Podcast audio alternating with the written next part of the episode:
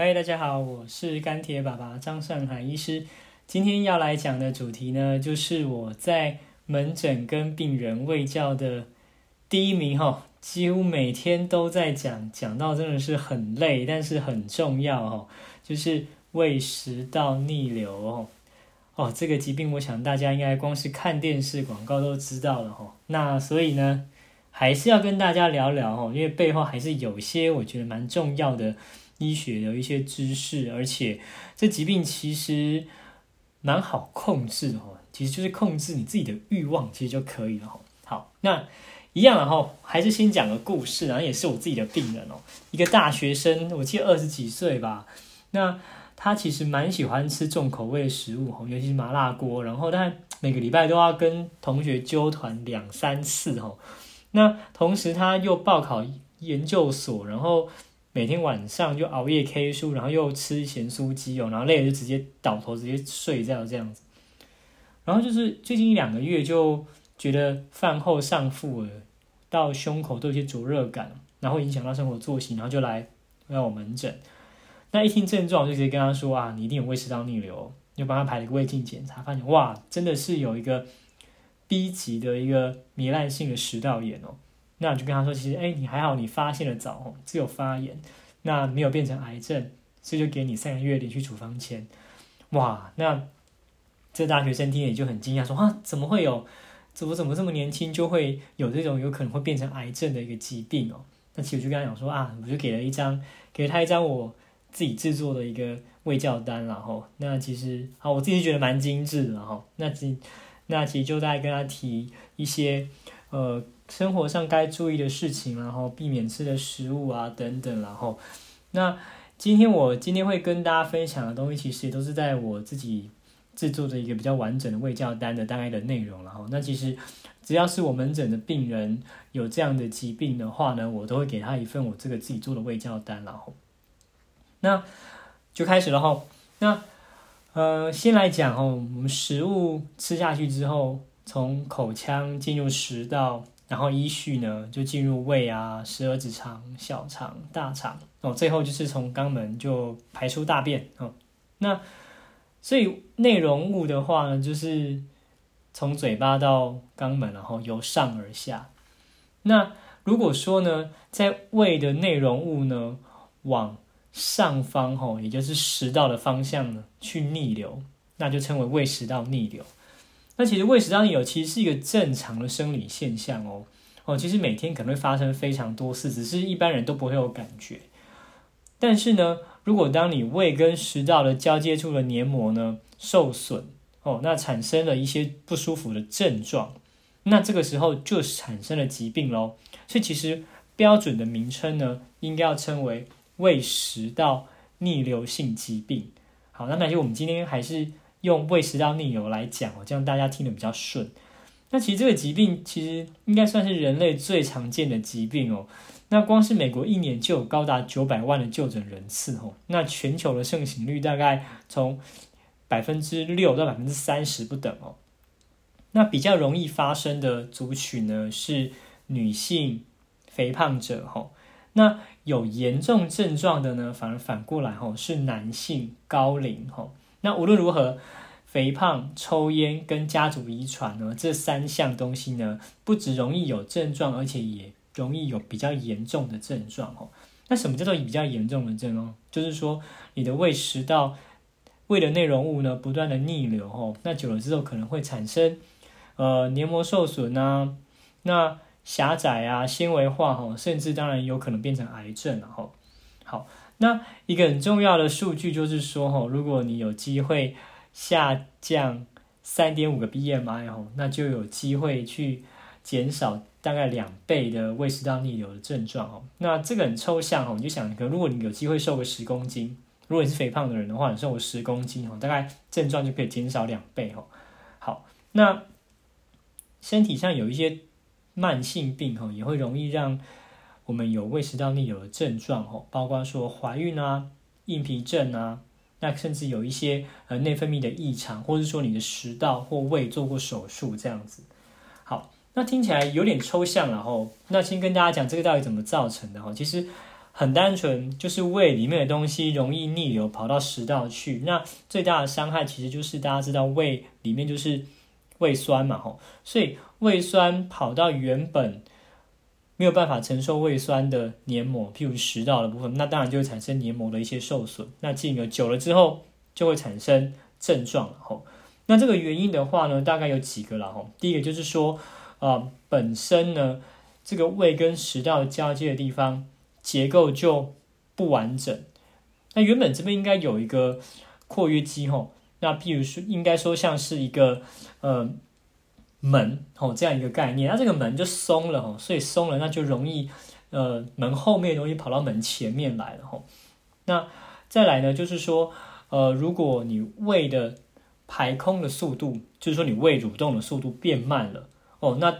当然就有可能哈，食物一直积一直积，那积那就往上淹了吼。那譬如说，如果有些自体免疫的疾病或糖尿病久了之后，有一些呃神经的病变，造成你胃的蠕动变差，也会容易有吼。那最后一个呢，就是说胃的内容物改变哦。譬如说，呃，这个分成物理性跟化学性哈。物理性就是说啊，你胃的内容物压力很大，譬如说你很长吃很多很一次就吃很多很多东西，多到它就满出来了。哦，啊，譬如说，可能你太胖了，哦，负压太大，那就容易把胃的内容物往上淹了，哦。那化学性的部分呢，包括说你可能有胃有一些感染，或是有一些癌症，哦，造成黏膜很不稳定，收缩很不稳定，哦，那这些胃的内容物呢，就往上往上淹了，哈。好，那最重要的哈，典型的症状就是说呢，上腹部到胸口的一个灼热感，哈。所谓的上腹部是指肚脐以上到我们的就是我们的呃剑突，也就是我们胸骨吼最下面的地方这个部分吼。那有时候这个灼热感呢会又延伸到胸口，那甚至更更上面到颈部啊、口腔啊，有时候甚至会到背部吼。那通常是发生在饭后了吼。那尤其是服用一些辛辣、啊酸味强啊、哦脂肪含量高的这些食物吼。那就会比较容易发生，那喝酒也会容易发生吼。好，那另外就是说，如果你很长吃饱就直接躺平，或者是很容易失眠哦，也会增加这些症状哦。因为你可以很很单纯去想，你胃里面还很满的时候，你就平躺，那很明显是因为重力的关系，那这个原本在下面东西变到跟食道一样是水平了，那自然它就会就就会淹淹过来食道了吼。那一些比较少见的症状哦，包括说呃很容易打嗝啦、恶心、呕吐、吞咽、疼痛吼，或者是说有一些容易恶气的状况，其实也是胃食道逆流的一个表现。那更少见的症状吼，包括说我们的其实也蛮多的吼，就是很常需要清喉咙哦，喉咙很常有异物感，或者讲话容易沙哑哦，啊，甚至是比较奇怪的哈，就是说会有胸痛啊、气喘发作。有时候追到最后，哎，竟然也是胃食道逆流造成的吼。好，那所以呢，如果当你吃饱饭之后吼，容易感觉说单单一共吼，一恰生啊吼，会蛇心、胃啧啧吼，这种感觉呢，那你就该要去看医生了吼。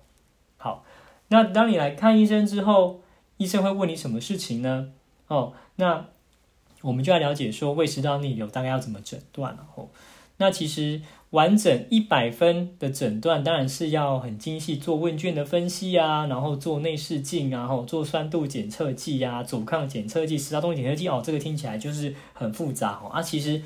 一般来讲是不需要做到这样的哈，其实单纯医生的病史询问就足以做诊断，而且进行治疗咯。哦，所以当你有这样的不舒服的时候，医生一定问你说啊。你这个胸口或是上腹部的不舒服呢，是不是在吃饭之后比较容易有呢？那位置呢，是不是就是从肚脐的上方呢一路延伸，就是可能到胸口到喉咙？那是不是热热的、酸酸的这样的感觉？吼，那请你务必要跟医师详实的说这种感觉以及发生的时机点哦，这个对于医生的判断非常重要哦，因为同样一个位置呢，有另外一种很可怕的疾病，就是。急性心肌梗塞、心绞痛哦，位置可能会很类似，但是急性心肌梗塞通常呢是发生在剧烈的运动或是天气寒冷的时候，基本上跟吃东西的关系相对少，所以一定要仔细的去记得，而且跟医师陈述哦这样子的一个症状哦，让医师能够来辨别到底是胃食道逆流呢，还是其他器官的问题。好，那通常然后下一步胃肠感染科的医师吼就会建议可能要做个胃镜了吼，那就是上消化道的内视镜。为什么？其实虽然说光是用病史，其实大家就可以诊断。不过做胃镜的好处呢，其实是可以评估这个严重的程度，还有没有并发症。吼，那所谓的并发症，刚才有提过，那这是现在讨论的比较深一点哦，就是说随着黏膜受损的程度的严重不一呢，那以及范程度跟范围不一，其实在内视镜下可以分为不同的等级，然后那不同的等级。我们会用 A、B、C、D 来分这个食道发炎的程度。那 A 是最轻，D 的话呢是最严重哦。那越严重的话，当然这些异常的黏膜呢会产生癌症的比例呢就越高了吼。那详细的数字来讲呢，其实会产生因为胃食道逆流进而产生食道癌的比例其实是蛮低的了吼，可能大概是千分之一甚至更低。但是其实。不是因为它很低，所以就不用在意这件事情。因为久了，如果真的发生了，那就会悔不当初。因为其实这件事情是可以被逆转的。好，那如果说呃，除了胃食道逆流的黏膜受损之外，其实做胃镜还可以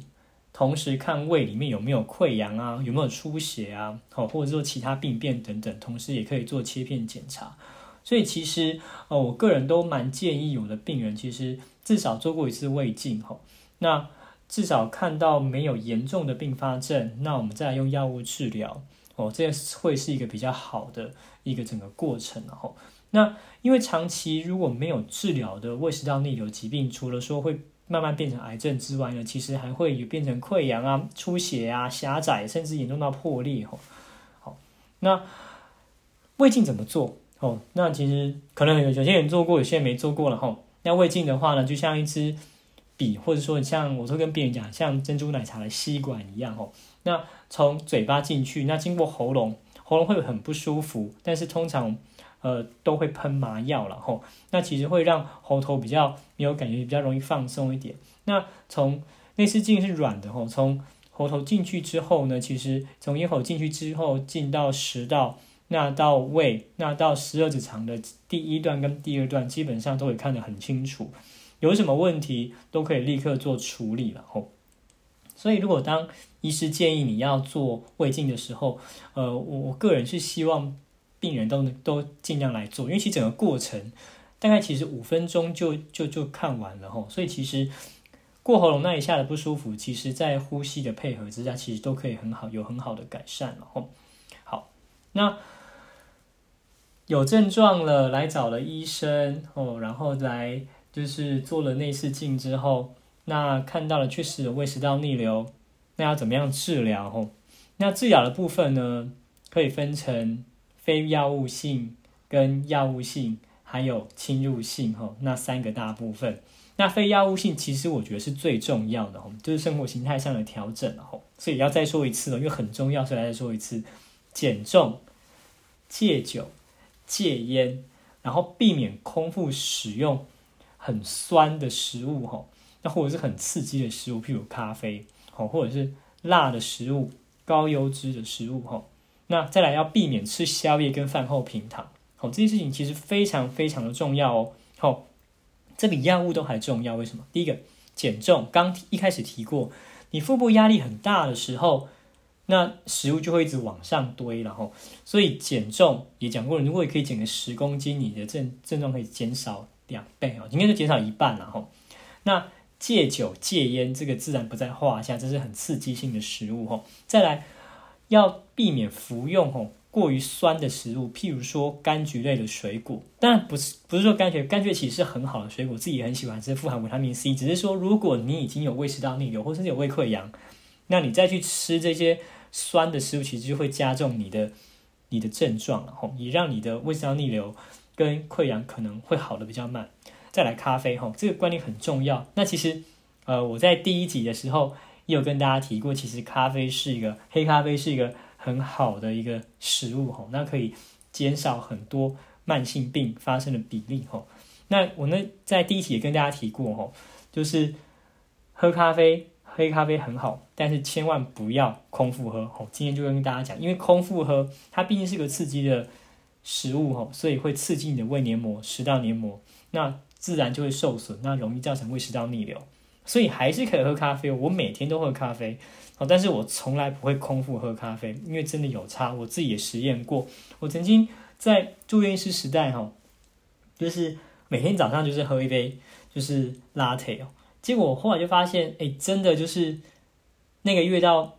第三周开始，就会真的觉得胃不太舒服，就发现啊，书上写的是真的哦。好，那再辣的食物，哈，就是。呃，这这其实就是跟我这一开始举例的病人，然后他就是很爱吃麻辣锅啊。其实大家也知道，你去吃完麻辣锅之后，要不就是觉得觉得胃很热，要不就是开始拉肚子哦。所以其实这个小朋友也知道，那个东西很刺激，就会刺激肠，不止胃吼，就是可能整个肠道的黏膜都会容易受损哈。好，再来高高脂肪的，为什么？其实高脂肪的东西本身不会伤胃。但是其实它会让胃的排空速度变慢哦，所以这是为什么？就是你如果在中午吃的很油的东西，譬如炸鸡，譬如说呃控霸本，那可能到下午三四点，因为我自己都这样子，就还是很饱。诶，可是我中午吃吃个饭团、尾鱼那个比较没有油的东西，诶，那好像就就不会到三四点还很饱哦。所以其实很明显，高脂肪的食物就是会代谢消化的比较慢。那就会让你胃的排空变慢，然后就开始往上淹了，所以就会胃食道逆流。好哦，那接下来就讲药物了。药物其实就就相对的，呃，交给医生哦就可以了。吼，那其实大家也在跟大家讲，吼，大概治疗胃食道逆流的药物呢，大概分成三种了。吼，一种的话就是。单纯来中和胃酸的成药，然后其实这个在呃坊间的架上其实都可以买得到，也是电视广告很凶的。基本上只要有符合食药署的规范在架上，基本上你都可以购买。基本上副作用其实都不太大。哦，那不过就是在买的时候你要记得就是看它有效期限，然后那它们的缺点是说它们都是短效的，需要多次服用。好，那再来处方药的部分呢，大概有几种哦。第一种就是短效性的。哦，短效性的处方药，那包括说一些呃悬悬浮剂然后譬如说一些综合剂然后譬如说胃酸分泌的抑制剂等等，哦，一天可能要吃两次到三次不等。哦，那第三种呢，就是呃长效型的一个呃胃酸的分泌抑制剂，哦，那这个是呃胃肠肝胆科医师最常开的药，基本上一天吃一颗就好。那呃也要跟各位。讲就是说，这些药物呢，因为效果比较好、比较持久，所以通常都要自费。然后，那自费的话，可能一颗可能，呃，看不同的厂牌的药物类型，哦，可能从十块到二十块不等，啊，不是很贵了，哈。那，呃，当然就是说，如果做过胃镜之后，确实证实有。逆流性的食道炎，或甚至有胃溃疡，那这些药物呢，就可以使用，可能四个月啊到一年后，看严重程度哈，就可以变成健保给付。所以这个也是一个呃医师啊，那呃健保局哦跟跟病人这一个良性的互动了哈，就是说确定有做了内视镜，确定有比较严重的疾病，然后再来给付一个比较效果比较好的药哦，这是一个良性的互动这样子。那所以。医师会建议，呃，病人来做胃镜，其实也是背后有这一番的含义吼。好，那无论是哪一种胃药吼，无论你是房间买的哦，或者是架上买的，或者是说呃短效的，或者是长效的吼，那都是要在饭前服用了。那原则上饭前大概三十分钟服用差不多了哦，因为就是你一开始这样就是吃完东西。然后就胃食道逆流就不舒服，所以等你不舒服的再吃来抑制胃酸就来不及，因为就就就不舒服就已经发生了哈，所以应该是要在饭前先抑制胃酸的分泌，当你吃东西的时候才不会发生。好，这个很重要哈，这些胃药的胃酸相关的药物一定是要饭前吃的。好，那最后就是说呢，呃，有一些少数的侵入性的治疗哈。那这些侵入性治疗通常不会用到，大部分病其实药物就可以控制，跟生活习惯来改变就可以控制住了哈。那少数反复性比较严重的胃食道逆流病人呢，需要借由侵入性的治疗才能改善症状哦。那传统上呢，有腹腔的内视镜，应该说的腹腔的腹腔镜的折叠手术了哈。那就是其实就是开刀了哈。那其实近年来呢，有发展出一些不用开刀的方式吼，用内视镜吼做侵入性的治疗，就是说从胃镜里面去做吼。那包括做一些电烧啊，哦等等吼啊。不过这个其实目前全世界都还在发展当中，然后好，那所以最后跟大家讲，就是说胃食道逆流的疾病哦，其实非常常见哦。那呃，尤其其实，在冬天的时候呢，其实，呃，天气寒冷，就会想要喝烧酒鸡啊，吼，然后就是呃，吃麻辣锅啊，等等，吼，烤鸡牛排啊，等等，那甚至围炉啊，吼，等等，这些其实，呃，很多的呃生活习惯，吼，在我们日常生活中都很享受哦，但是其实都藏着会发生胃食道逆流。的一个风险哦，所以我们在吃东西的时候呢，一定要特别的留意，就是刺激性的食物啊，哦，辣的食物、酸的食物哈，或者甚至太烫的食物哦，那烟啊、酒啊，哦，能少量就少量哈，因为长期造成的胃食道逆流呢，终究还是会对我们的社交啊，对我们的呃身体啊，造成不好的一个影响哦。好，所以在这边呢，请大家一定要更加小心的谨慎，并加以克制哦。OK，好，那今天就跟大家讲到这样喽。OK，我们下集见，拜拜。